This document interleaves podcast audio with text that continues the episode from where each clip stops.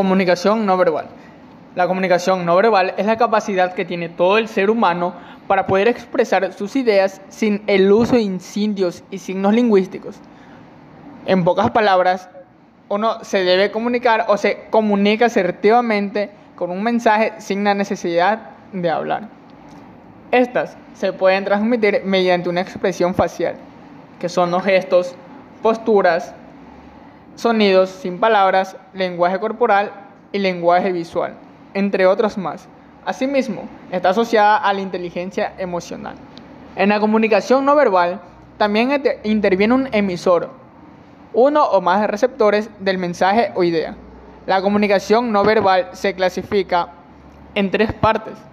Para lingüística, complementa la comunicación verbal, oral, como el tono, el volumen y el timbre de voz proxémica. Es el mensaje que transmite la distancia que separa a las personas durante el intercambio de ideas. Kinésica es la que consiste en todos los gestos y señales que se hace al transmitir el mensaje, como las posturas, movimiento de las extremidades, la mirada y la expresión del rostro, del rostro entre otras más. Los actos no verbales los signos o señales que forman la comunicación no verbal varían según el contexto en el que nos movamos. Elman y Friesen, estudiosos de la comunicación no verbal, establecieron tres variables que también influyen en los actos no verbales, el origen, los usos y la codificación. 1. Origen. El origen de los actos no verbales puede ser fisiológico, esto es, que las impone nuestro sistema nervioso o ser fruto de nuestro entorno, las cuales pueden ser la cultura, las creencias o los hábitos sociales. B. Usos. Los actos no verbales pueden emplear para realizar, repetir o ilustrar un mensaje verbal, pero a veces pueden no tener relación con el mensaje oral o incluso contradecirlo. Por ejemplo, a lo que nosotros hablamos por teléfono es frecuente hacer gestos de forma inconsciente aunque nuestro interlocutor no nos esté viendo. Por el contrario, si en una conversación cruzamos los brazos, puede verse a que nosotros podemos tener frío o estemos inconforme con lo que estemos diciendo o con lo que nos están diciendo. Codificación. La codificación de los actos no verbales pueden ser arbitraria e icónica. Arbitraria. Cuando el acto no verbal no se parece en nada a lo que este acto significa, por ejemplo, cruzar los dedos índices y corazón, es para desear suerte. Icónica, cuando el acto no verbal se relaciona con su significado. Por ejemplo, cerrar el puño y levantarlo violentamente para amenazar con golpear a una persona. Por ende, este tendría miedo o ya tendrá la iniciativa de querer defenderse o querer evitar una pelea. Los tipos de actos no verbales. Los actos no verbales se pueden clasificar en cuatro categorías. Los emblemas, los ilustradores, los reguladores y los adaptadores. Emblemas.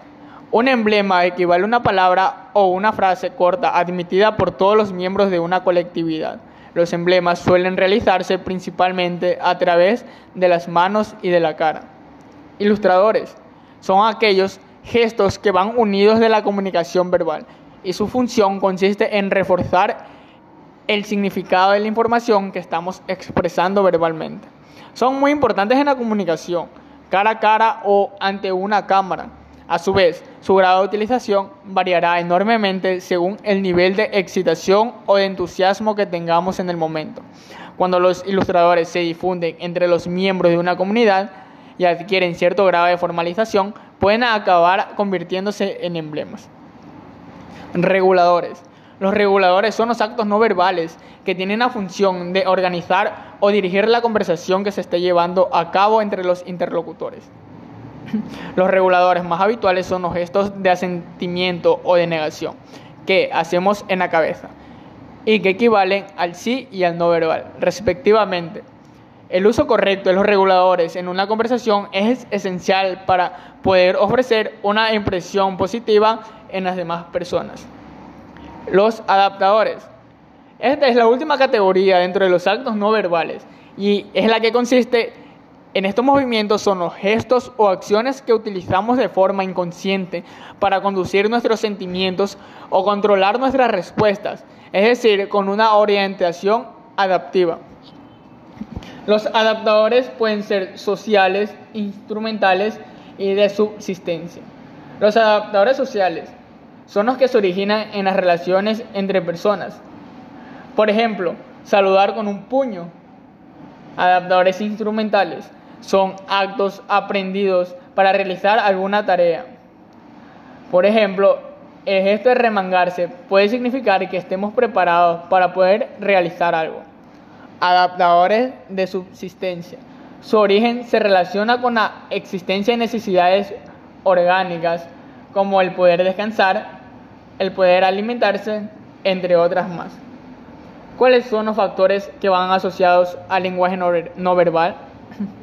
Además de los gestos que hemos clasificado y analizado hasta ahora, existen determinados factores que a su vez se engloban dentro de tres disciplinas, que fue la que hablamos en tiempo atrás, que es la paralingüística, la kinesia y la proxémica.